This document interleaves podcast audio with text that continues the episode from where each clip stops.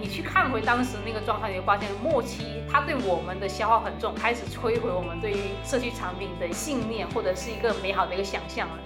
其实也是对当时很相信我们的那个种子用户觉得很抱歉。假如我无法说服自己成为这个社区的目标用户，那我应该用什么信念来支撑我去吸引其他用户？因为我们的需求那么多，你为什么会认为说这个需求它一定能够去工具化为一个产品呢？我们至少内部要形成一个共识，就是产品是真的是长出来的。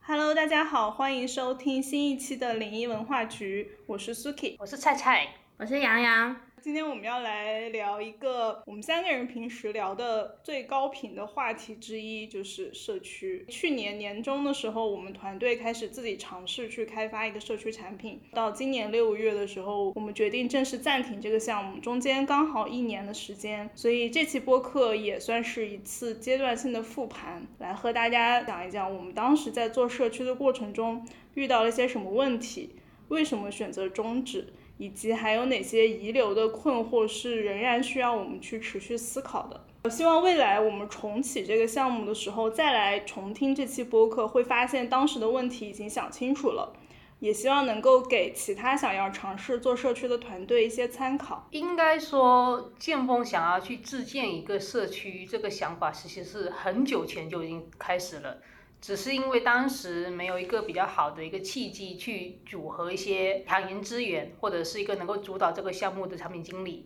所以一直搁置到去年，我们才去联合外部团队来组建这样子一个项目组。我能够感受到他对这个社区寄予厚望，也是因为他开会的时候画的那种版图，在他的理想状态下，社区是应该能够把我们所有的产品。内容、业务、用户，然后都串联在一起，然后让这个效率和价值最大化。但是那个东西，我当时没有很能 get 到。我能够理解他的想法是很宏大的，但是我并不知道这个东西它究竟能不能落地，以及它落地之后应该长成什么样子。我是觉得他提出来的东西就是一开始过于庞大，以及它的内容太过于多元化了。人家不是一般说，呃，一个社区的一个起点，冷启动的时候都是有一个差异性的东西，然后切入嘛。就我能提供给一个特定人群一个刚需的一个内容或产品。然后这样子去聚拢一批种子用户。我们现在也在推行内部社区。如果我们现在去看一些内部社区的规划，发现内部社区也是走这样一个方式，就是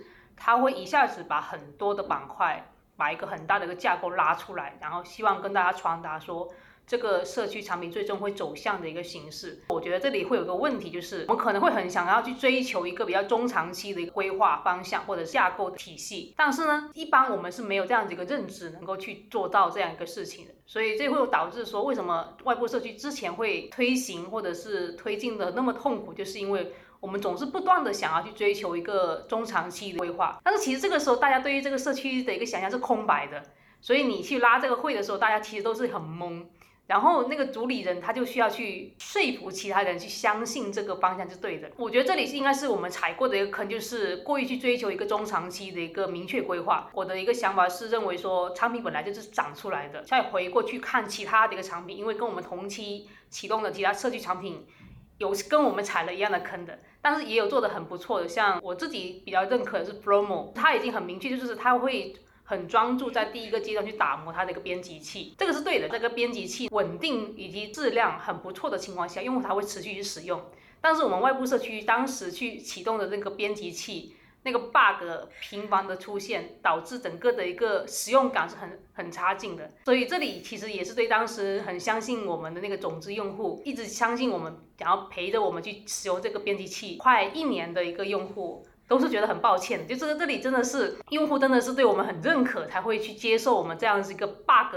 频发的一个产品，而且并没有去外面来说我们坏话。所以这里其实就有点可惜，就是我认为我们踩的一个坑，包括像现在我一样觉得我们还有可能再重重新出现，就是想要的东西太多了，在短时间内想要的东西太多了，以至于说我们会做很大的一个规划，以试图催眠自己为说我们就已经想清楚这个东西了。我回想我当时加入到这个项目，从一开始我就是一种没什么底气的一个状态进入的。我记得特别清楚，当时我们应该是拉过好几个会议，然后其中一个就是在对面的那个会议室里面，然后有几条不同板块的负责人，每个人心里面都有一个他心里面认为社区应该有的样子，但实际上当时我们所有人对于社区的一个认知都是很浅的。当时建芬听完了全程，我是很希望说能够他来带领我们走出这个零到一的过程，而不是说他把这个很大的框架抛给我们之后，让我们从一开始就要从零去构建一个星球一样的东西。其实这里还有一个是很深层的一个原因，就是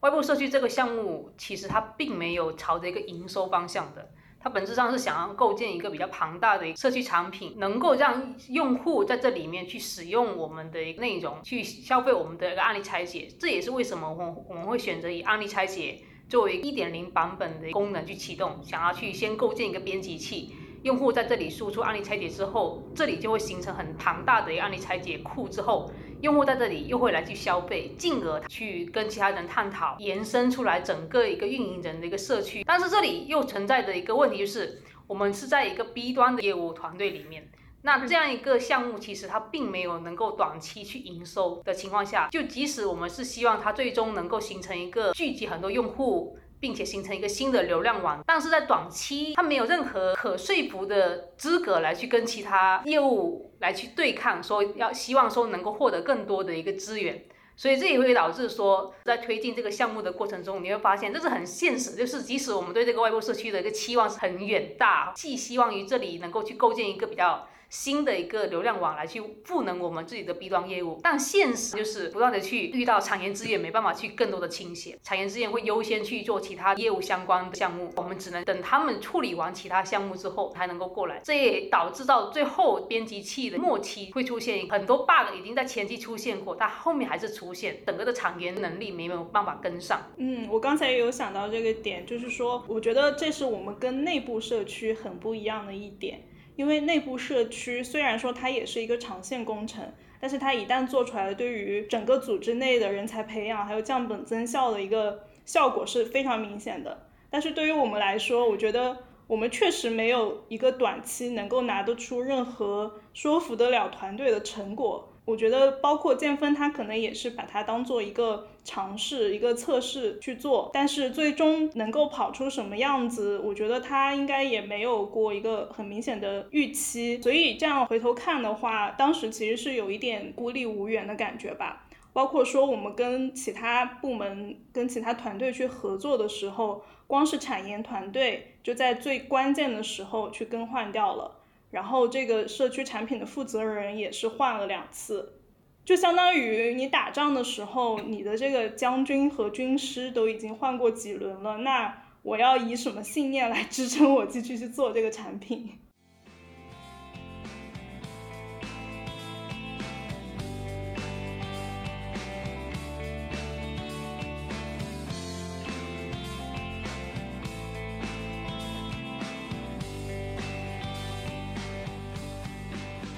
那接下来，我觉得大家可以聊一聊，就是有哪些问题是一直遗留在我们的脑海中没有想明白的，就是希望未来这个节项目重启的时候，我们会发现这些东西都已经想清楚了。要不菜菜先来？其实我在上次内部的读书分享会有其实有提到过，就是当时做外部社区到末期的时候，是整个人是很痛苦的一个状态，整个进度不前，而且内部又不断的要求你去出一个更。加中长期的一个规划的过程中，你会一直拷问自己，就是你认为这个产品逻辑是对的吗？这个方向是对的吗？那你能不能找出更多的一个证据来去说服团队去支撑你这个规划？所以我就看了很多社区产品相关的一个书。到今年的话，会特别回去看很多团队创业的书。到现在，我依然有一个很大的一个困惑，就是一个产品它到底是看中了哪个功能点？它才能够去启用这样一个产品，因为我们的需求那么多，你为什么会认为说这个需求它一定能够去工具化为一个产品呢？即使你最初那个工具化那个过程是可行的，当它走到后面能够持续存活的产品，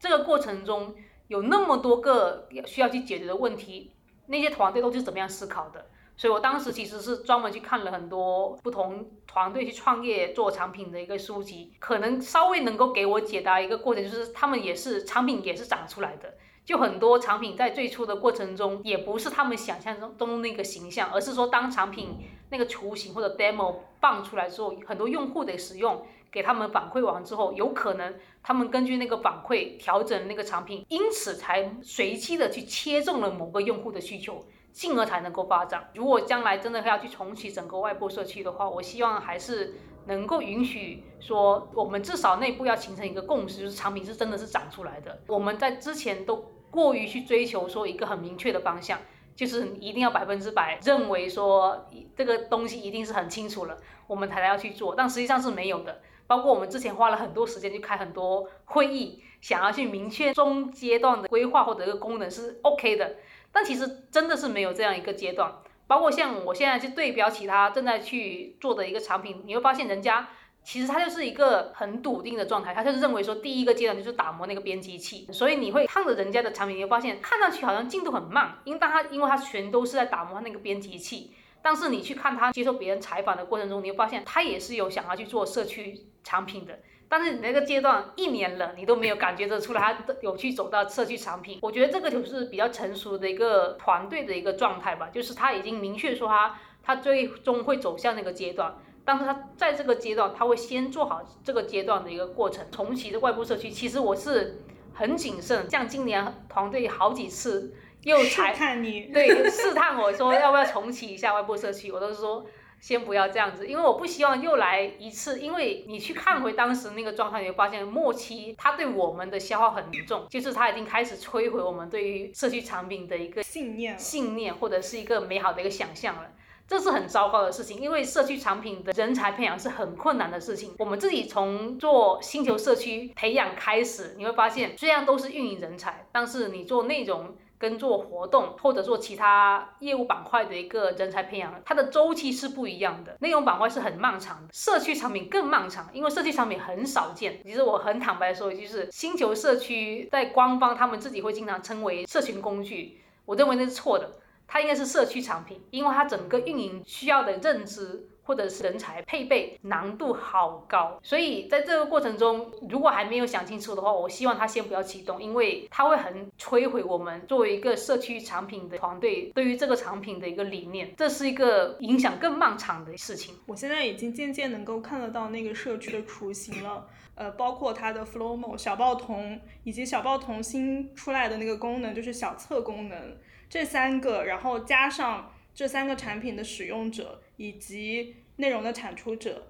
以及工具的推广者，就他们叫的是布道师。我现在已经渐渐能够看得出，他们已经形成了一个圈子，在比较稳定的输出一些内容，然后也有一些交流和互动。包括我也有进几个群嘛。然后我觉得他接下来如果要做社区的话，哪怕他不做社区，只是做一个小的用户圈子、兴趣小组，也是非常顺畅的。所以我就觉得他的这条路是对的，就是一开始的时候就专心去打磨工具。最困惑我的，其实也是有一点怀疑的成分在吧？就是假如我无法说服自己成为这个社区的目标用户，那我应该用什么信念来支撑我去吸引其他用户？因为在我看来，我觉得学习运营知识也好，提升运营技能也好，乃至于整个的职业素养的进阶，或者是个人学习。在大部分人心里面，它其实都是一件重要但是不紧急的事情，就是它并不是一个强需求。那在这样的情况下，我觉得它会先天导致以这个主题成立的社区，它的内容和用户是会不稳定的。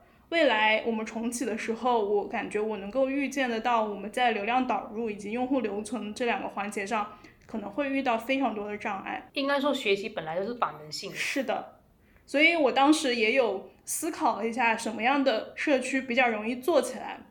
一类可能就是强兴趣类的，比如说像体育、游戏、军事这种，就是你哪怕不需要社区，那些人也能够找到一个地方开始聊起来。但是如果是像这种职业行业里面的领域的话，嗯，我自己去看了一下，我觉得一种可能是跟技术类相关的。比如说像力扣之类的程序员的社区，异于常人的活跃。像那种设计类的，我觉得也比较容易，因为它也算是一门技术。其他的我真的没有看到非常典型的，我不知道身材有数算不算是一个典型，因为它也是目的很明确的，并且是强需求，那就是赚钱。包括知识星球上面也有一些是这种副业的，这种我觉得可能也能够做得起来。但是假如说是像运营啊、产品啊这一类的学习，嗯，其实我们有很多的成长是在日常的工作中去训练的，它不一定要靠你在工作之余的时间还要逼迫自己来学习，所以这个是我觉得是一个困惑。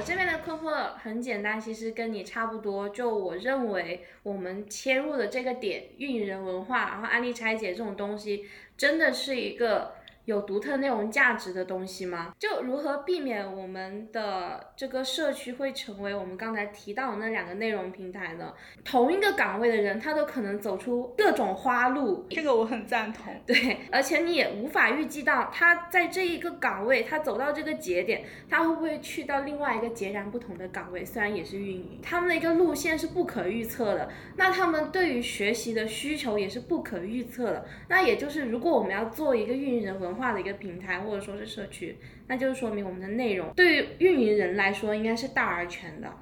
那这样子，那只能是作为一个内容平台，而不是一个社区。就运营人，我们自己信息的一个渠道获取是非常的多的。就我不会真的专注于在某一个平台去获取一个内容。就这个，我觉得是未来我们可能需要攻克的，以及。这个差异化的点，如果最开始都没有找准的话，那后面怎么走下去呢？你刚才提到那个点特别好，就是运营目前为止还是一个非标准化的工种，它不像其他的可能已经比较明确的分为几个主流。但是在运营行业，虽然你都叫用户运营，但是你们运营的用户和工作内容可能是完全不相关的。其实你从我们现在在正在运营的案例拆解训练营，你也会关注得到，说虽然我们那个训练营群里面是很活跃的。但其实用户不会真的针对某一个主题进行一个很深度的一个探讨，就一个已经是如此活跃度极高的一个社群里面，他都不会产出这么优质的一个探讨内容。那你如何去把它复刻到一个社区产品呢？举个例子，我一直都很好奇，是一个独立 APP，如果它以学习提升为定位的情况下，它到现在如何去面临说用户持续不打开你这个 APP 的困境呢？它要做什么操作才能够让用户仿人性的去使用你这个 APP？到现在我依然没能够去找到一个很好的解题。像我们现在聊到很多那种游戏化，在我看来都是尝试用一个看上去逻辑行得通解法来去解决它，但本质上其实没有的。举个例子，像现在星球社区 Top 五十都是跟投资理财赚钱，或者是更直接的副业相关的一个星球启动的。回到一个很原始，说我仅仅是学习提升类的一个星球，它面临的一个攻击或者是一个外部场景已经是不一样了。虽然我们现在是跑通案例拆解这个逻辑，但它是否有可能能够去作为一个基点去启动这个社区产品，我其实也还在想，我我并没有一个很明确的答案。那假如说要给其他想要做社区的团队一些建议，我们各自提一个或者两个最关键的吧。我觉得我们三个人肯定都很想提一个点，就是产研。对的，对，我提着没有资格来跟大家提建议。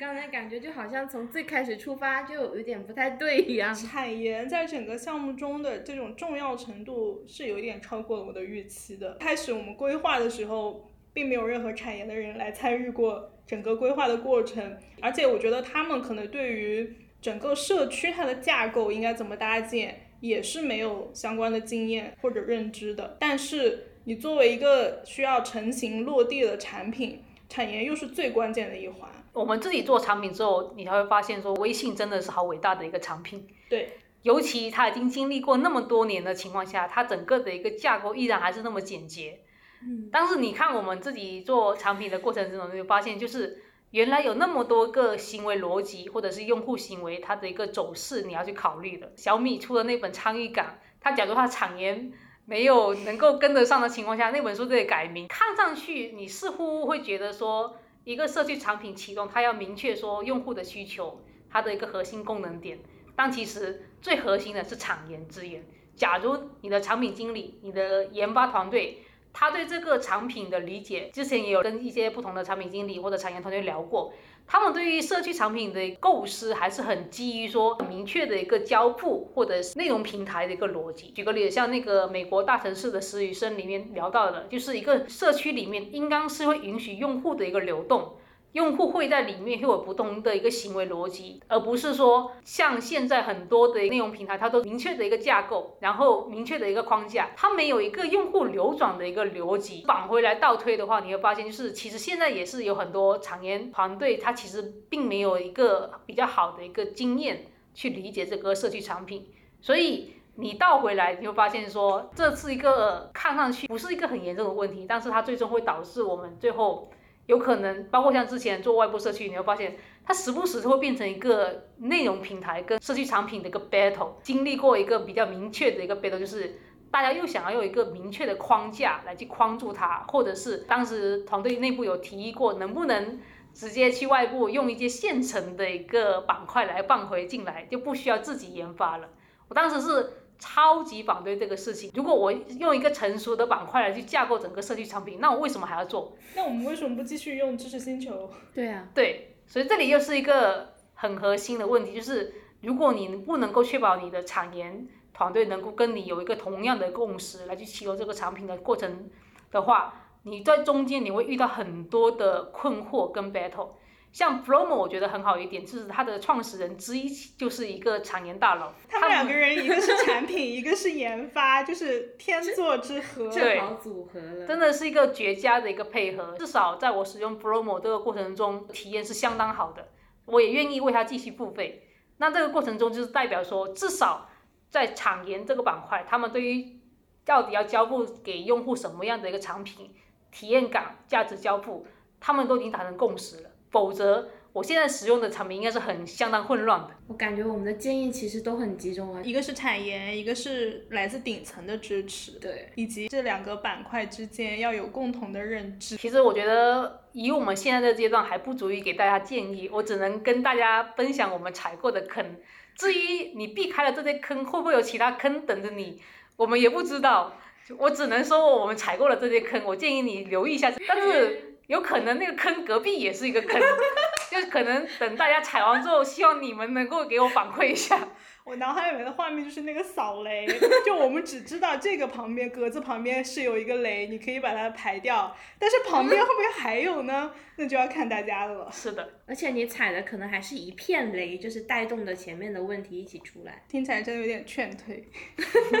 毕竟我们在冷启动期待了一年呢。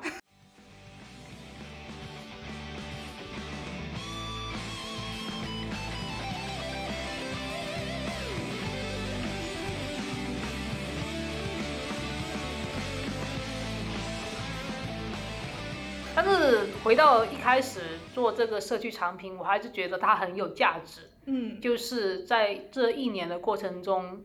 我们都因为把社区产品当做一个很大的一个问题，所以你会不断的去拷问自己，倒逼自己去输出，去输入很多资料书籍。但是在这之前，就是我们还没启动整个外部社区项目的之前，我们只是做星球社区的话，需要解答的问题其实比较简单的。因为本质上，我们还是想要去解决说如何去持续产出案例拆解，然后持续去运营整个用户圈子。但是到了外部社区这个项目的过程中，你要去理解说，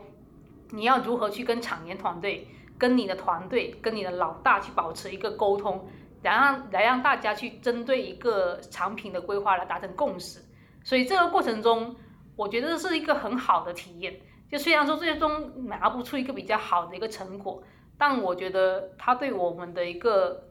push 或者是一个引导，是跟其他的产品完全不一样。我们团队是做裂变活动起家的，到现在做私域运营，包括像视频号直播代运营。本质上，在我看来，我认为他们需要去解答的问题是比较固定的，或者是他可能需要去解答的问题，可能影响因素就是这么几个。你可能要去争取更多的流量资源，你要去争取甲方品牌的一个支持。你要去协调团队的内部的一个支持，但是你做一个自研的产品项目的话，你要去解答的是一个有可能围绕在你身边全都是问题，你就要不断的去找到一个更核心的问题来去解答它。这个过程中，我还是比较开心，说我们能够去参与这样一个项目的。对，我觉得我在这个这个项目过程中最开心的两件事，一件就是菜菜刚刚提到的，我们在这个过程中得到的思维认知上的训练，包括彼此之间的这种交流探讨，这都是很难得的经验。另外一个，我觉得可能是对我在产品思维、用户思维以及打造作品这件事情上有了一个更深的认知。因为中后期的时候，这个产品每个版本要交付什么功能，是我这边来去确定的嘛，所以就需要我尝试带入产品经理的视角。去拆解非常多其他不同的产品，看那些产品到底为什么去这么做。因为以前只是以用户视角去看的话，很多东西你都会忽略掉嘛。但是以这样子。一种俯视的视角去看，你能够发现非常多的细节，而且是很有意思的。你也能够看到说一个好产品它为什么好，一个烂产品它到底是烂在哪里。有一些功能可能是很多产品都有的，但是它应该是每个产品都具备的吗？就是它是一个必要的要素吗？我觉得这种不断反问、不断思考的过程，也是参与这个项目给我带来的。一种比较大的收获吧。对我来说的话，其实还是集中于自驱成长这一块上，因为学习反人性这一点在我身上是展现的淋漓尽致的。除非是有工作上的一个需求以及兴趣爱好上的需求驱使的话，我是不会进行任何其他内容输入的。所以，如果不是介入了这一个社区项目的探索中的话，我是完全不会去学习这方面内容，然后我也不会在这个过程当中去对各种平常有经常使用的社区产品，包括一些内容产品和平台进行拆解，或者说是去观察它的一些用户功能点上的一些细节。这些我是以前就是用就用了，我才哪管它有什么逻辑。这些完全是因为接这个项目之后，我会很刻意的去观察某一个平台或者说产品，它有一个新的一个小功能点变化，这个我会开始去关注到它，以及我会觉得在这个过程当中，你不管看的是文章、书籍，还有一些内容，都可以对我日常的其他的工作是有一个融会贯通的一个赋能作用的。就不会再局限于我只看私域相关的，毕竟私域这种东西又不只是跟私域相关，它肯定是跟品牌、渠道、营销、内容这些都一切是串联在一起的，所以它对于我的其他各方面成长都是有益处的。而且我最开始其实还有畅想过，我们的外部社区说不定能走一下微信读书的路子，先把内容做好，然后再去做圈子。你提到了一个很好的词。就是圈子，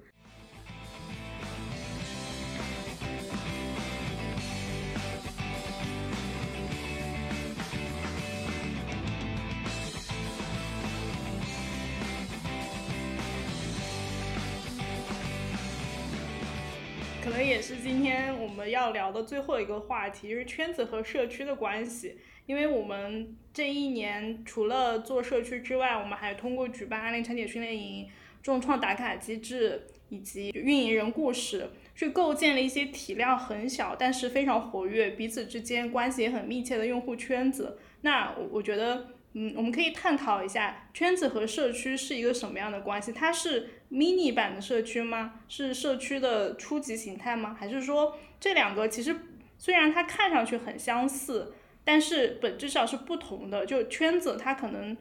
终究是不会长大的，或者说它一旦长大了之后，它就变成另外一个产品，它就不再具备最初的那些气质了。我觉得圈子的构成会比较简单，因为它会更基于说同龄人的交流需求来去形成这样一个圈子生态。其实我们的训练营到现在也就三百多号人，但它其实已经内部已经形成了一个，我认为是说人脉网是多重交叠。这个人脉网，它不是说用户跟我们官方之间，而是用户之间，它能够形成一个很好的一个链接。这个链接，即使它将来脱离我们整个训练营，他们整个的一个交流还会持续。这就是一个圈子的一个价值。但是圈子其实很难做，因为社群是很容易建的，三个人就可以建个社群了。但是社群又很容易死。我之前写过文章，就是说一个大的社群能够持续活跃，本来就是一个伪命题。因为它不可能去实现的，在一个大的社群里面，很多人都会去沉默。然后一旦开始沉默的过程中，整个社群就开始变成一个死城。那圈子生态它能够形成，就是因为大家都愿意去参与到这个过程中，他愿意去出声，即使是一个很小的一个问题，他也愿意去跟你反馈，来跟你互动。这个是一个圈子基于社群在往上走的一个形态，但是社区跟圈子又不一样。在我看来，它虽然整个用户群体会比较类似，都是同频人，一群人之间可能有比较明显的一个兴趣爱好，或者是一个同频价值。价值观也比较接近，甚至是职业背景也比较类似。社区的一个构成会更趋向是说，它会在里面允许多种圈子文化的存在。举个例子，我一直很喜欢那本书，就是《美国大城市的实习生》，就是你会发现在一个城市里面，它有很多的不同的一个板块。其实那本书里面对现在很多大城市的一个构建，它是处于一个批判的一个态度。因为他会认为说，整个城市在构建的过程中，设计师会太过于去把主要的一个人群集中在一些上班圈、商圈。除了这些之外，整个城市其他的板块都是处于无人使用的。那这是一个比较良好的一个社区生态吗？他认为不是，因为他认为比较良好的社区生态，你应该要要去构建一个用户会去行走。流转的一个过程，让不同的社区里面的一个设备都得到使用的一个过程。社区产品它如何能够成为一个社区产品，而不是圈子？因为圈子始终是那个板块。举个例子，我们现在那个训练营的群里面，其实大家都会根据说运营人的一个困惑啊、个人提升啊、职场遇到的问题，在这里面你很少会发现说大家会专门去探讨某些政治类议题、整些呃情感类议题。这就是一个圈子文化，它会影响你在里面的一个行为。但是如果你真的是一个社区生态的话，它应该会允许说用户在不同的板块里面流动。它这个板块就是聊运营的，它这个板块有可能是分享他个人生活的，它这个板块又分享他的一个猫猫猫狗狗的。就是社区会比较难构建，是因为说你要如何去让这些用户愿意在你这些板块里面流动，而不是说始终。待在他是想要喜欢的那个板块里面。嗯，刚刚菜菜讲的时候，我频频点头，是因为一开始的时候，菜菜有给我推荐，就是除了做线上社区的书，他还给我推荐了一些真实的线下社区的书。虽然都叫社区，但是我还真的没有把这种线上线下联系起来起来去看，或者说去反思。后来我就发现说，社区之所以称之为社区，是因为它是需要有一些必要的基础设施的。比如说，它可能一定要有医院，它要有学校，它要有商圈，它要有住宅区，它要有这些元素之后，才能够构建得了一个社区。但是圈子的话，它就更像是住宅区里面的一个居委会，就你只要有人有共同的需求，有共同的话题，它就能够成型了。所以这两个本质上其实是不一样的，你不可能让它真的逐渐长长成一个各个基础元素都配备的一个这种完整的线下社区。嗯，我一直认为圈子的话会相对文化会单一一些，而社区的话会文化多元性一些。如果说真的是社区的话，就应该是有点类似于，我一直是认为是，比如说我们都住在一个小区。然后我们两个两户人下楼，你去吃火锅，我去美容店，咱们两个 say goodbye，然后在路上遇到，还是可以很和平的走在一起，然后也关系很好。但是我们两个人即使属性很相同，但是我们的兴趣是不一样的，但我们仍然可以在这个社区里面很好的相处。我觉得这个是社区，但只是说兴趣和圈子不一样。对，我觉得容纳的一个子集跟这个有点不太一样而已。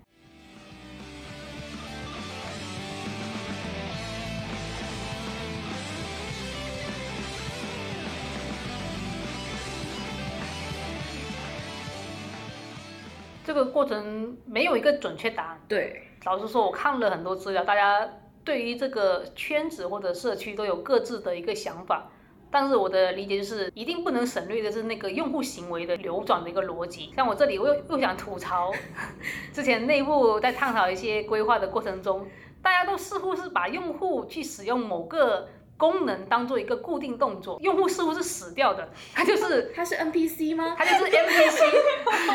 他就是专门来到这里，他就是只用你这个功能，他不会有任何流转的动作。我当时就是很疑惑，就是在这样的一个构思里面，用户太过表面了，嗯，在用户似乎是没有其他的兴趣情感的，所以我就觉得很可惜，因为它不是这样子一个逻辑。我去看了那本书之后，我也发现，就是我们现在整个城市构建也是很奇怪，就是你会发现很热闹的地方是很热闹，很荒芜的地方又很荒芜，但是你会发现这个荒芜并不是一个很好的迹象，是因为它会逐渐影响旁边那个居民区的一个入住率。一旦居民区的入住率不断下降的过程中，它这个板块就会空缺。如果一个板块空缺完之后，你又不能够把它整整个移出你这个城市，那它只会慢慢的延伸出来，就是导致用户就是居民会更加不愿意到这个板块里面，因为他觉得没有人烟，他怕在这里会遇到抢劫或者其他犯罪事件。那你这里其实它就开始会成为一个问题，就是它会影响你整个城市，它并不是一个能够让居民。能够随心所欲的到处去做流转，他会跟你说，这里是安全的，这里是不安全的。但这样的一个场景真的是一个很 OK 的城市吗？我认为不是的。所以这也是那本书的作者他会想要提倡的，就是应该要设计好整个用户的一个流转的一个逻辑，让整个社区生态、城市生态它都是人员走动的一个板块，而不是说。你要让某些板块就彻底消失掉，因为这里会存在一个问题，就是你可以让某些板块是不断的去集中很多人高频使用的，但假如遇到将来某些事情影响到它这个板块一旦开始崩掉的过程中，你要让你的用户去哪里流转呢？嗯，就让我想到那个像我们那种七八十年代，我们的那个城镇化扩张特别迅速的时候。就出现了城市里面人很多，周周边的农村全空了的那个现象，然后这就让我又想到了之前我们不是有讨论过小红书的那种变化和它的一些策略都很稳扎稳打嘛，我就觉得它也有点类似于这种，就它对于这种文化多元性，比如说圈子跟圈子之间兴趣点的一个链接的寻找以及交融，它有点像是类似于滚那一种球，然后就是越滚越大，但是它是滚得很缓慢的。就不会说滚得很快，啪的一下就挂了。这一期看时间也差不多，那我们就先聊到这里。其实还有很多话题是我们想聊，但是还没有聊得到的。比如说我们对于一些热门热社区产品的一个想法呀，以及我刚才提到的，嗯，为什么有些产品不做这个功能，有些产品不做那个功能？我觉得这个背后的原因，我们平时私底下有聊，然后都是非常有意思的。假如说大家感兴趣的话，我们之后有可能再录一期来跟大家聊一些这些话题。那这一期就先到这里结束啦，大家拜拜，拜拜。